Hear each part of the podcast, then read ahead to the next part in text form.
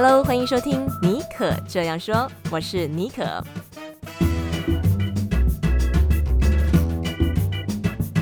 为你注满创意动能，你也可以这样说。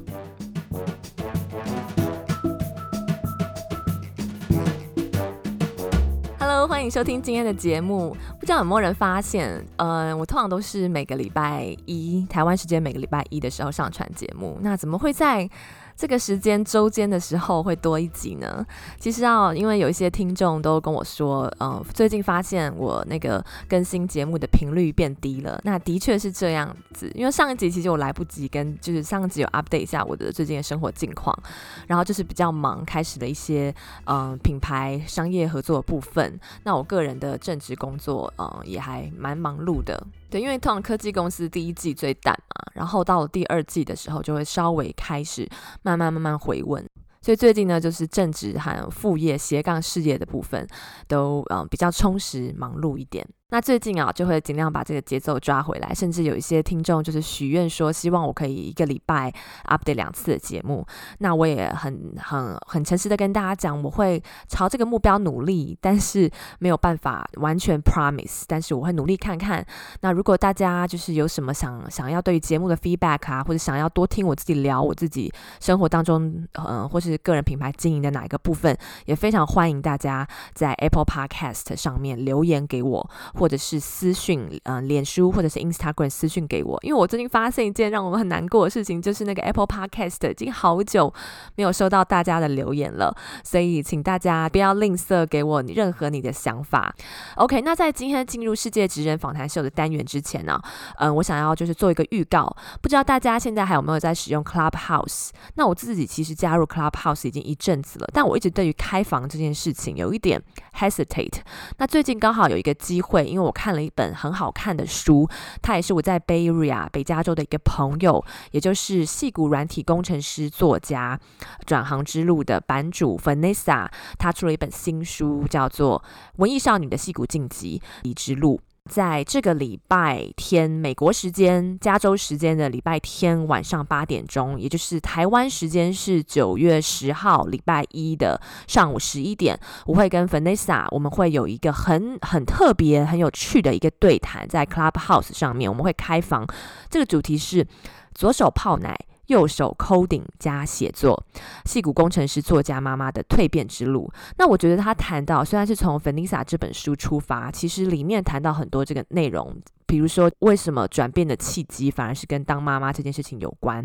还有，你要如何倾听？我们很多当妈妈的人都会有这种妈咪 guilt，那你要怎么样打破母职内疚感？以及当了妈之后，如果你对你的人生还有所追求，或者是你幻想、想象你的人生还可以是什么样子啊？如果对这些主题有兴趣，请你一定不要错过这个礼拜天美西时间晚上八点钟，我们会在 Clubhouse 开房，请大家加入我们的这个线上对谈，那也会开放呃二三十分钟的 Q&A 给大家，非常精彩，所以不要错过。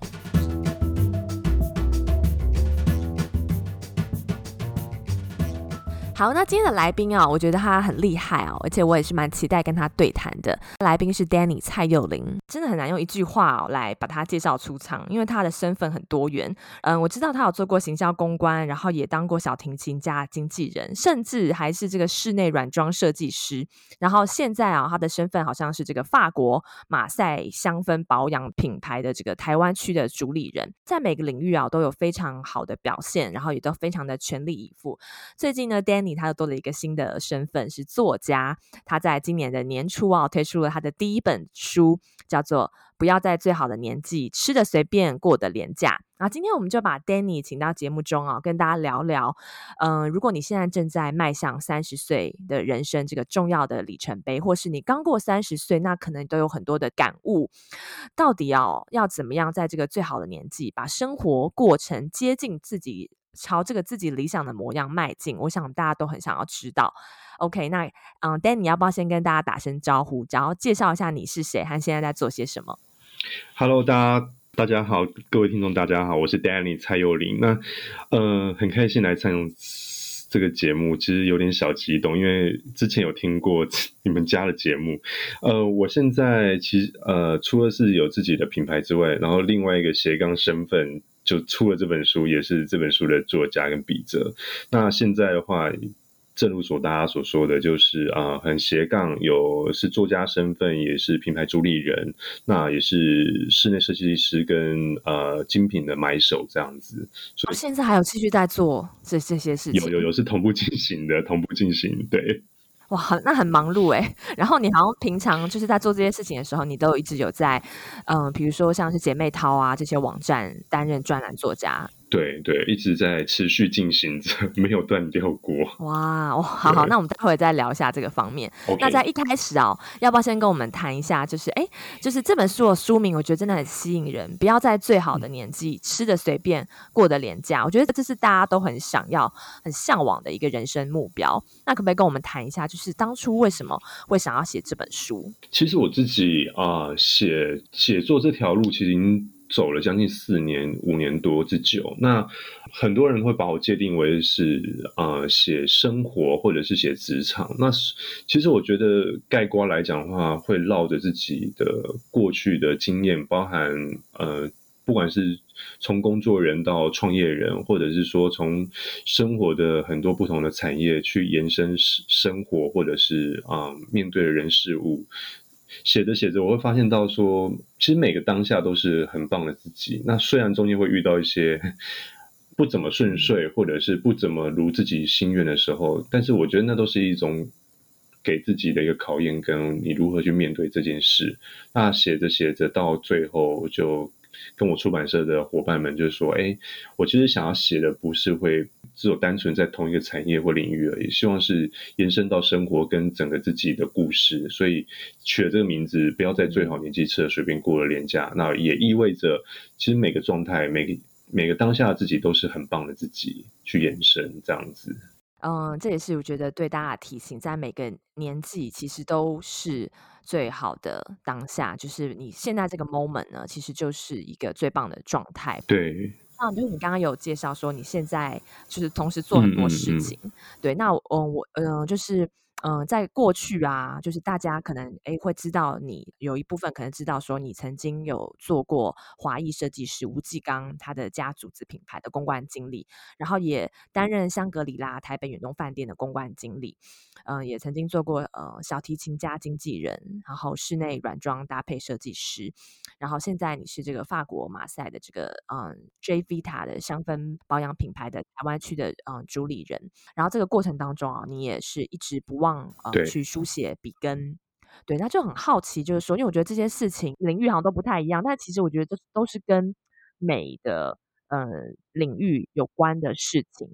就是很好奇，就是说这个背后啊是什么力量去牵引着你去探索这些，在这些在这个不同的产业或不同的领域的这些多重的角色，然后有没有什么一些秘诀啊，让你在这些斜杠身份当中可以穿梭自如，然后享受其中？我觉得回到我的原生家庭来回答刚刚这个很有趣的题目，其实呃，我从小是学设计跟音乐跟美术出来的。那我的父母亲他们其实是从事呃室内设计师的工作。那那耳濡目染，对对对，是从小就开始有那种感觉到求学的状态都是在碰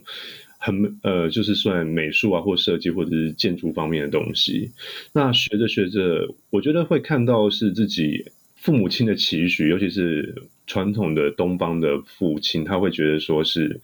因为孩子还是要望子成龙，你必须要沿照着他们的想法去承接这东西。那我其实是一个很不安分的人，就觉得说，我觉得我设计我 OK 啊，我这种东西我可以弄得很好，但我其实不想要做爸爸的这边的工作的传承。对，所以中间也经历过很多原生家庭的革命，就说我不要，我觉得我想要做自己的，在年轻的时候啦。那后来走着走着，就发现到说，哎，我觉得我对于品牌或对于企划，或者是说对于呃 PR 公关这种东西，说话的领域或者是沟通的工作，我觉得非常的得心应手。那中间也去了很多公司跟，跟呃去实习也好，或者是去。从事相关的产业也好，后来摸着摸着就觉得说，到了我二十七八岁的时候，我会发现到，哎，其实可以，可以，如果有这个一天的话，我希望有自己的工作跟品牌，而且是很独立的。那中间也遇到很多状态之下，是自己要去承担当时你的决定后来的结果论。一路上也从台湾到很多，也飞到国外去工作跟实习这样子。回到台湾之后，就觉得说，哎，我觉得我可以做自己的喜欢的品牌跟工作。当然中间也取了很多经，所以这一路上的种种的原生的话，我觉得我是一个很喜欢在很多不同产业去碰，但是。可以跟大家分享是，从这中的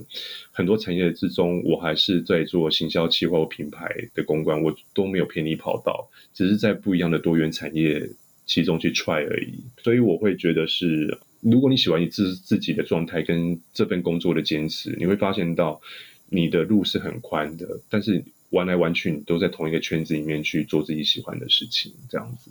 保持着你找到一个自己嗯、呃、有兴趣得心应手的领域，在你有兴趣的这个产业当中，嗯、呃，去摸索去探寻，嗯、然后把它当成一个有点像是探寻人生或者旅游探索的这个方式去尝试吗？对，我我觉得是因为我觉得在一个人他最精华的时候，是你从大学刚毕业出了校门口，然后一路上走到三十岁的这个年纪。那在黄金的六年到八年之间，但是男生跟女生还会差一年啊，因为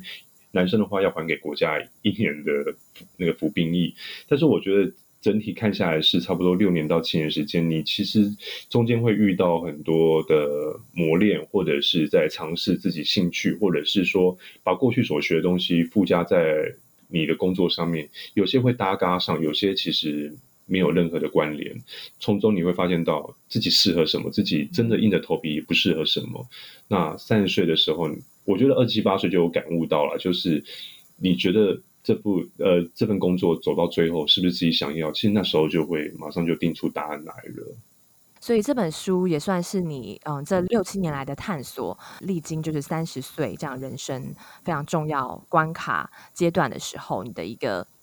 你把它集结成一本书。那我知道这本书好像目标是说写给即将迈入三十岁，或者也许是刚过三十岁的人啊。但是其实我看下来，因为我距离三十岁有一点点距离了啦。诶，我觉得它对于我，像现在要奔四十，也会觉得说里面有一些有趣的想法和提醒。我甚至会回到就是以前自己年轻的时候做一些 reflection，对于自己的 现在这个阶段，我觉得是一个很棒的。一个嗯，告诉自己说，每一个年纪其实都可以把生活掌握的很好，然后不要吃的随便，然后也不要过得廉价。可以跟我们总结一下说，说这本书，我觉得它真的是有很多面向哦，从嗯生活啊、工作啊、感情啊、人际交往都做了，你都把你的一些心得用这个散文的方式啊写下来，然后里面有很多的故事跟例子。嗯嗯，你先来帮我们总结一下，到底要怎么样，不要过得廉价，吃的随便，尽量能够活出自己心目中那个理想的模样。我觉得你如果年纪还没有三十岁的人。还没到达这个数字三十的话，因为大家都说三十而立嘛，那我觉得你还没到三十的话，其实很多年轻人他们会很紧张，包含我以前的状态一样。我跟你一样，现在都是三十加了啦，快要坐三望四了。所以当我在审阅自己三十岁以前的状态，嗯、我会觉得说，你好像快要得到什么东西，你好像从工作中一路上的打怪，发现到很多经验谈，似乎已经有感觉了。或者是说你谈了几场不怎么样的感情，或者是遇到辗转而转的几个朋友圈的进化论，我会觉得说这本书会带给你三十岁以前的读者，你会发现到它会让你少走点冤枉路，因为这本书会可以让你很多很多的真实的心路历程还原，告诉你这个状态应该怎么做，你不会这么委屈，或者是不是硬着头皮去接受跟承担。求全这样的状态，那你如果跟我一样，已经三十岁呃以上或者三十岁加，已经做三忘四的年纪，我觉得这个年纪跟这个阶段的开始，你会发现到很多的状态应该不要了，舍弃了，抛下了，放下了，释怀了，应该是要很多的断舍离。那断舍离之间，比如说对于朋友来说，你可能从断舍离之中，你真的不需要这么多的朋友。尤其我过去工作是做公关，我认识很多四面八方、八面玲珑的人太多。但是你会发现到这样生活其实会把自己弄得好烦好杂，甚至你会迷失自己的重要性。那如果回到三十岁以上的嗯工作也好，或者是在感呃感情观的看法也好，其实会给人家带给的是，你要开始想你的第一桶金在哪里？你你人生真的适合要结婚吗？那你嗯，工作上你如何从低薪转高薪，从月薪转年薪，这样的状态是你人生接下来人生很固定的筹码，你要如何去面对？所以。不要在最好年纪吃了随便过年假。这本书其实在讲三十岁以前、三十岁以后这个黄金的十年至二十年之中，你从中悟到的一些经验谈。那总而化繁为简来提醒来大家是指，你要做好自己，活出更自在，就是学会断掉跟放弃，呃，放弃。那不要去贪婪，就是好像舍不得。那如果你有这种舍不得的话，其实你人生会原地踏步，很辛苦，没有办法往前看，这样子。讲的真的很真实，因为三十岁以前哦，真的是那个时候会觉得说人生很多可能性，然后想要什么都要，不管是说在感情当中，或者是说工作，呃，尤其是人际关系，那时候真的是朋友越多越好。像每一个关系都要经营的很好，但是超过了三十岁之后，经历了一些事情之后，然后也遇到了一些挫折，然后你发现，哎，好像你说事情并不是你年轻的时候想的那样子的时候，你就会开始选择去做一些取舍。所以我知道你书中里里面有一句话说，人生是好像是无法平衡的，是需要做出取舍的。对，我觉得这句话也是算是这本书的一个金句啊。嗯，是。然后你刚刚有提到，就是说人际关系这个部分啊，我觉得特别有感。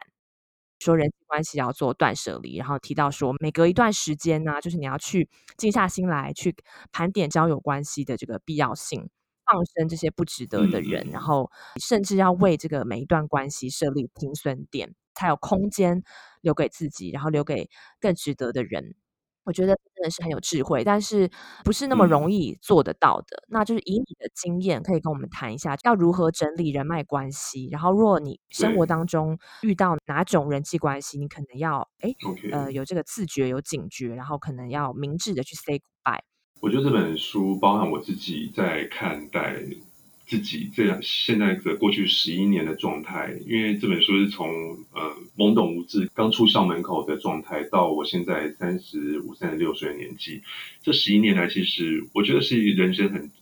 很黄金、很精华，甚至你会悟到一些东西，或看到一些人生的百态的状态，最最直接的年纪。嗯、那我觉得，如果是针对朋友而言的话，我会跟大家分享几个必要的关键，比如说像。如果你的朋友只会出现在晚上或者是周末约你喝酒，那些朋友，我觉得年轻的时候可能你有体力的话可以当做放松，但你如果超过三十岁的话，或者是过二十八岁，你会发现到其实这样的朋友带不出白天的场合，或者是看不到未来的前进的动力。我觉得基本上你应该就把它锁在酒肉朋友的类别的框框里面，这是一个很直接的现象。如果说像很多人也会。跟我分享说，哎，我觉得最好状态就是有一个有一份很经济很稳定的工作的，呃，白天的收入。那最好的话就是跟朋友一起工作。我也会颠翻这大家的理想的状态，因为我觉得跟朋友一起工作或者是共事，其实是很多人的梦想。但是后来，呃，怎么来就怎么走，因为朋友就是朋友。那处到工作的话，因为都牵扯到利跟利益。对对对，这两个字，所以你会发现到说，当你有共同要争取的钱财的时候，你会发现到朋友的面相不是单纯你跟他很好的那个样貌，他会变成，哎，我们追求同一个东西叫做钱，但是你为什么可以分得多？你为什么可以分得少？原本的闺蜜或者哥们会为了这东西就破掉了。所以我觉得很多状态是工作跟朋友也不要在一起。把关系弄得很复杂，因为弄复杂之后，你会两个都没有了。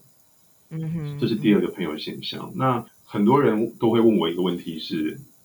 嗯，为什么这个朋友当初这么好，为什么走着走着他就突然消失了？讲直白一点，就是当你在进步的时候，当你在追求一个目标的时候，但是你的朋友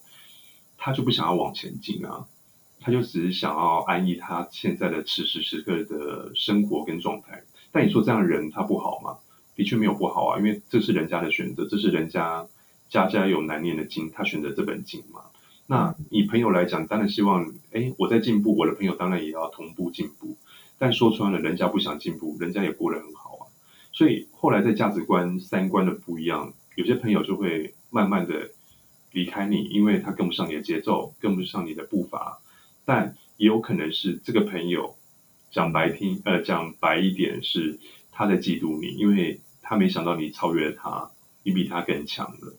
嗯，的确，因为可能在学学生时代，你们是差不多的，或是他甚至比你优秀，他已经习惯了这样子的一个关系，他在这段关系当中的位置，但是走着走着，你们的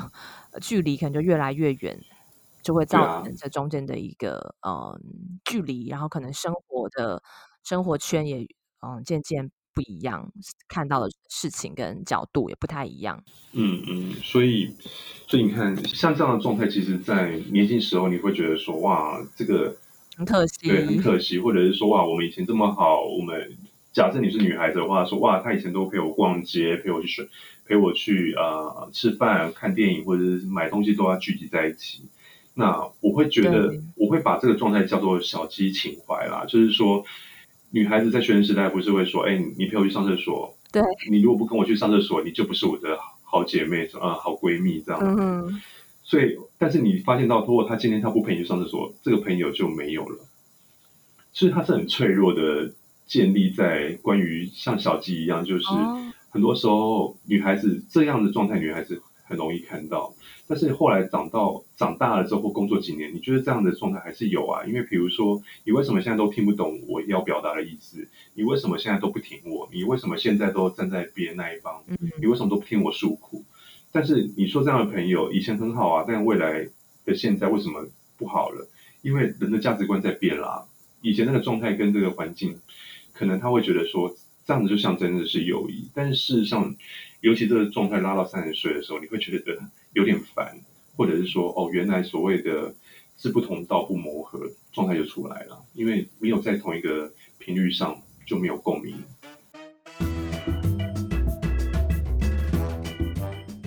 那这样子讲下来，你自己也曾经放生过一些嗯、呃、不值得的关系。嗯，这本书里面其实你有分享到一些，就是怎么样去面对，去看开这些已经逝去的友情。然后你说，哎，其实有一个观点我觉得很棒，因为我们人的这个 bandwidth 其实都是有限的。那你人际关系也是会占据你的很多时间跟精力嘛？那你把这些关系放手之后，我觉得对我来讲最大的一个，哎，嗯，呃，给我一个灵感是说，哦，其实你离开了一段不适合、不值得的关系，才有空间留给自己。哎，就与其你停留在那样子的关系当中，你还不如把这段这些时间留给自己。然后甚至也可以，嗯，去有有机会可以认识更值得的人，我觉得是一个很棒的一个思考的方式。嗯嗯，我会跟大家分享哦，就就是很多人会觉得，就像我，就像我刚刚所说一样，他会觉得经过一些日子后，有些人会觉得有点怨怼，或者是说，哎，是不是我下手太重了？是不是我做这个决定之后，让整个关系破裂了？那是不是我当时应该再委婉一点？这份友谊还在。嗯，其实我会跟大家分享一个观念，就是千万不要去怨怼自己跟瞧不起自己，因为当你走到现在这个状态的时候，其实都是已经上天或者是自己。我相信大家都聪明人啦，所以在取舍或已经去无存菁，在做这件事情的时候，其实才有现在的自己产生。那很多人，大部分人都有一个比较坏的毛病，就是一直在看过去，检讨过去。但是我觉得这是这是一个很没有意思的做法，但是没办法，因为人还是情感动物，会往回想。那你会发现到说，当你断掉这个东西的情谊，或者是当时很舍不得的状态，这个没有什么，这个就是要让你更往前的一个动力。因为你要想想看，如果你没有当时这个做法，你没有今天你很自在的样貌。重点就是，其实以前的关系就是因为觉得不好，或者是。状态很差，所以你才会做这个决定。那你说这样子的人，他得到这个答案之后，会不会很难过？当然会难过啊，因为很舍不得嘛。但是反倒现在跟未来来看自己的话，你才有更多的空间跟时间去认识不一样领域跟不一样的状态的朋友，你的人生才会这条的这条路的宽度才会越来越宽，越来越精彩。你不是局限在缅怀过去，不然你会把这些路走得很窄。嗯、那我觉得过三十啊，其实会跟大家分享，真正的朋友，其实我觉得他是不管多久没有见面，或者是已经很久没有往来，但是一连上线的时候，你们是不会尴尬的，嗯、你们甚至会说：“哎，你最近到底在干嘛？没有跟我联络，最近到底过得好不好啊？你还一切都 OK 吗？”其实那个温暖跟关心是马上可以。一个声音或者是一个见面的眼神，就马上会串联起来的激动，这是真的不会尴尬的。那很多人都说，哎，我跟他很好，但是见面为什么开始会尬聊，或者是说不出什么所以然？因为已经没有在同一个频率上跟价值观的水平了。所以你不管再怎么做，我觉得对于朋友来讲，你们曾经美好的状态这样就够了。因为人生苦短嘛，你不知道你一辈子的。终点站的 d a y l i g h t 是什么时候？那你还不如把自己现在把自己的状态调到是很好、很舒服、很自在。那我觉得这一切的状态如果好了之后，我相信你不要去揠苗助长。你现在想认识谁，或者想要接近什么朋友圈，自然而然这些人就会因为同样的频率，他就会来找你，嗯、甚至延伸到你要不要有另外一半，或者是是不是要找到合适的人来。共谱一个两个人的世界，我觉得很多状态是自己要准备好之后，回到自己身上之后，你散发出来的气场跟自信，自然而然就会吸引到他们来关注你，或者是想来认识你、接近你这样子。先把重心回归到嗯自己，把自己照顾好。把时间留给自己，更多适合你的人，他就会出现。这本书里面还有一个篇章是在谈论工作，对。然后其中就是我觉得对于嗯离职这个部分啊，我看了很有感，因为最近身边就陆陆续续有些朋友，然后又是疫情的关系啊，嗯，也是在考虑，就是说现在的工作适不适合自己。嗯，书里面有提到说，就是在踏入三十岁之后啊，其实你嗯检视你的职场。的这个履历啊，还有你规划你未来工作的这个蓝图，考虑的点可能也跟以前刚出社会的时候不太一样。其实转职的时候高薪不是不能作为转职的唯一条件。那我觉得这个也是讲的很对，因为我之前也有访问那个猎人头，转职的时候啊，这个工作跟你生活的结合。是不是你有兴趣的这些条件，其实也是应该要考量进去的。嗯，你觉得说有哪些呃事情必须要先评估，再去做决定？我觉得，如果你的年纪还没有三十岁要换工作，尤其在每年的年后嘛，就是大家都知道是找工作的呃很旺很旺的旺季。那如果你是还没三十岁以前要找工作，你要看一下，就是第一个，你的三十岁以前到底换了几份工作。那我觉得最佳的状态是差不多是三份左右的工作，因为你如果这个时候你三十岁要从低薪转高薪，或者是从月薪转年薪的话，三十这数字是最好的跳板，因为。第一个就是说，你三份工作的拿到手，那每个工作其实会有自带气场的状态，因为你会发现到，你从一般的专员到副理到经理，或者是一产业别的头衔，你会发现到你的气场是一直在往上爬的话，那我觉得是换工作这件事情的，还没三十岁的人，你必须要看一下是你现在的状态是不是好的，那为什么你的薪资都停留在原地踏步？上不去？这就是我会丢给三十岁的人去审视自己。那你如果三十岁之后要来换工作，那有可能是因为你现在的薪水可能已经比一般社会新鲜人高了二至三万，或者是有差不多会成长差不多二十趴左右。那你这时候你就会检视说，从你三十岁到你未来四十五十这十年至十五年、二十年的状态，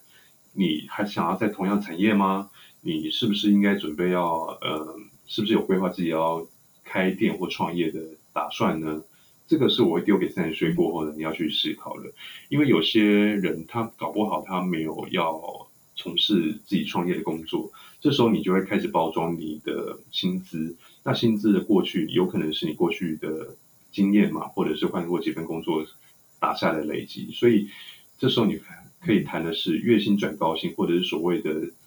整个一个 package 的年薪要怎么去谈。那谈年薪这件事情，过于对对三十岁的人，我觉得要有几个观点要让大家知道。第一个就是，嗯，你之前的工作千万不要得罪，或者是把关系弄坏掉，是你的直属主管跟你们跟当时的 HR 的 department，因为你不要让你的高薪的阻挠是曾经你做过的错事，因为很多很多朋友会跟我分享说，哎，我觉得我从这个产业啊、呃，比如说我的年薪是从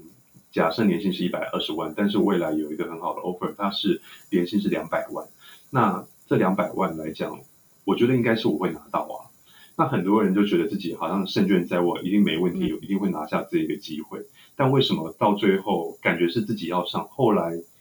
录取的时候并不是自己拿到这个饭碗？原因很多都是出在于你年轻时候的几份工作。第一个，你可能跟你的上司处不好；第二个，就是你的离职很会找工作，但是你很不会谈离职，因为离职的时候你得罪了 HR 或者是当时的资深员工。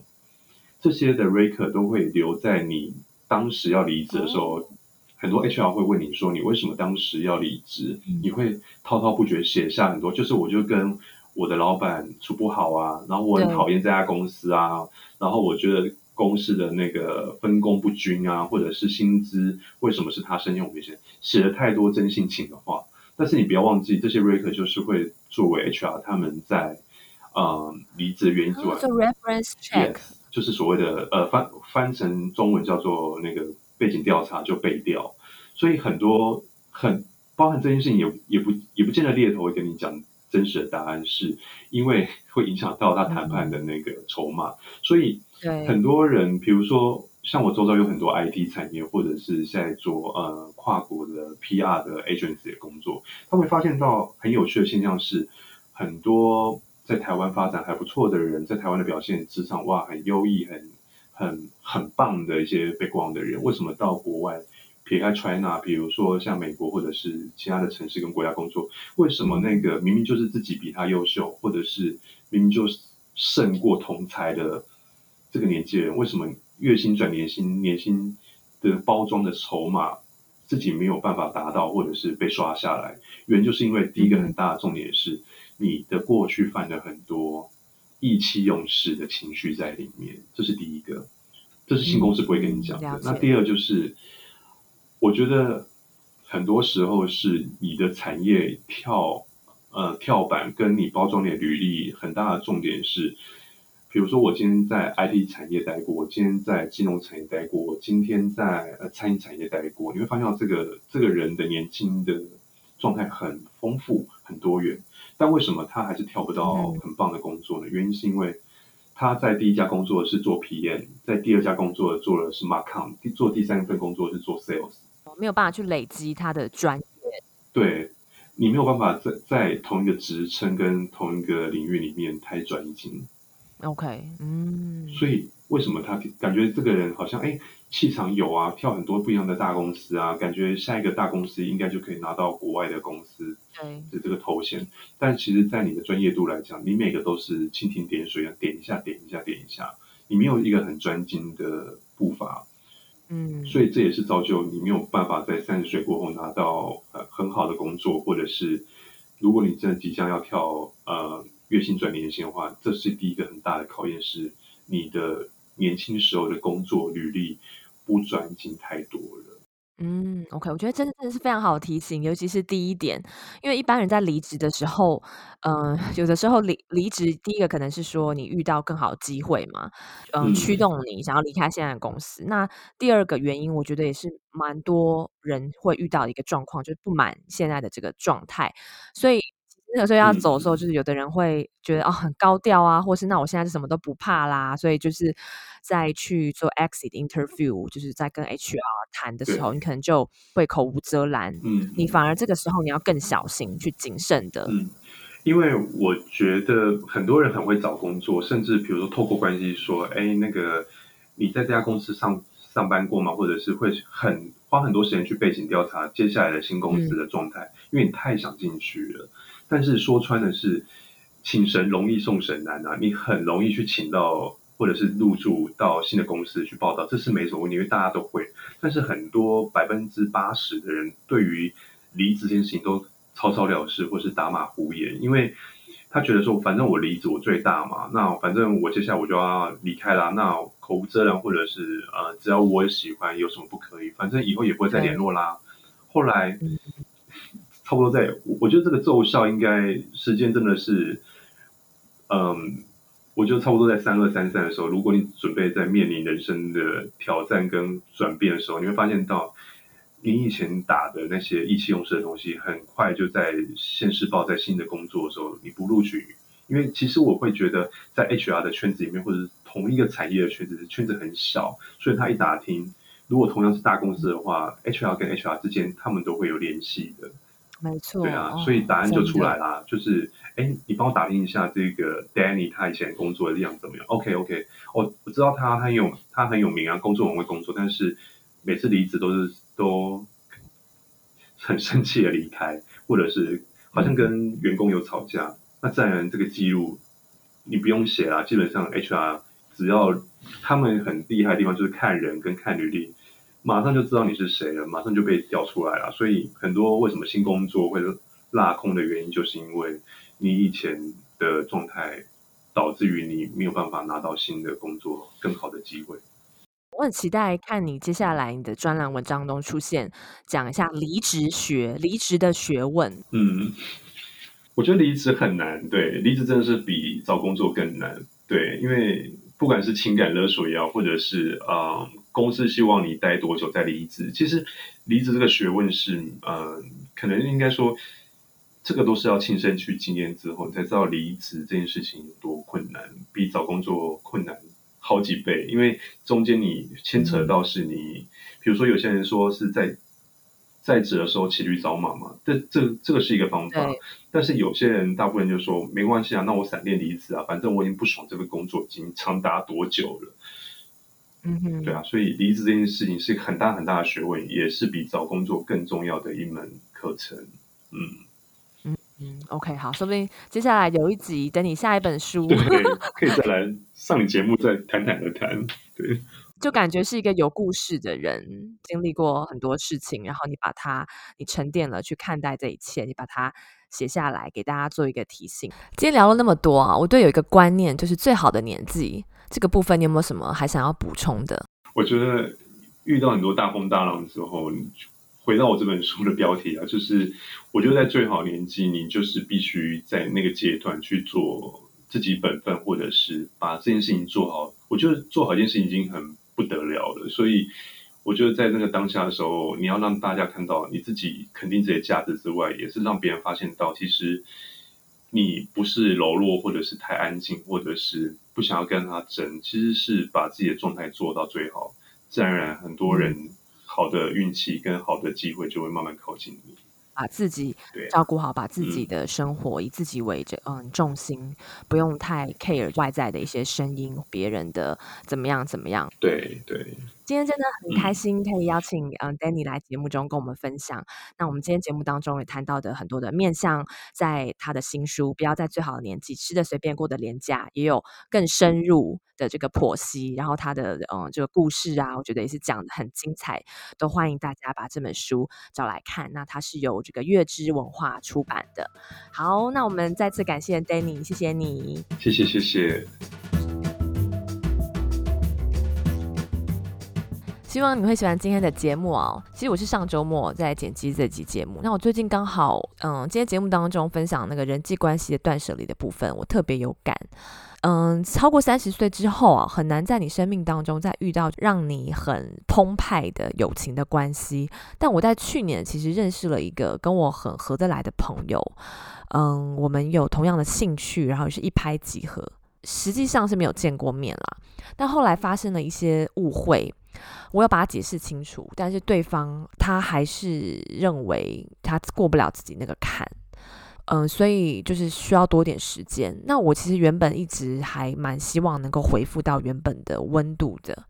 对，因为就是很难再遇到说在年纪那么大的年纪已经不小的时候，还能遇到一个对你的人生价值观有正面影响的一个很好的朋友。那在很多方面，你们也都可以做一些心灵层面的交往。所以在剪辑这一集节目的时候，也提醒了我，每一段关系其实你都要给他设立停损点，包括一段结束的关系，你当然可以花时间去缅怀它，或者去奢望有一天那个关系可以再 reconnected。但是，嗯，这些都是你的想象嘛，其实它并没有发生。因此，在我今天重复听了这一集的节目之后，对我来讲最大的 reflection 跟我的 take away 就是，我也要为我这一段，嗯，我们曾经擦出火花很美好的关系，我决定我要给他画下休止符。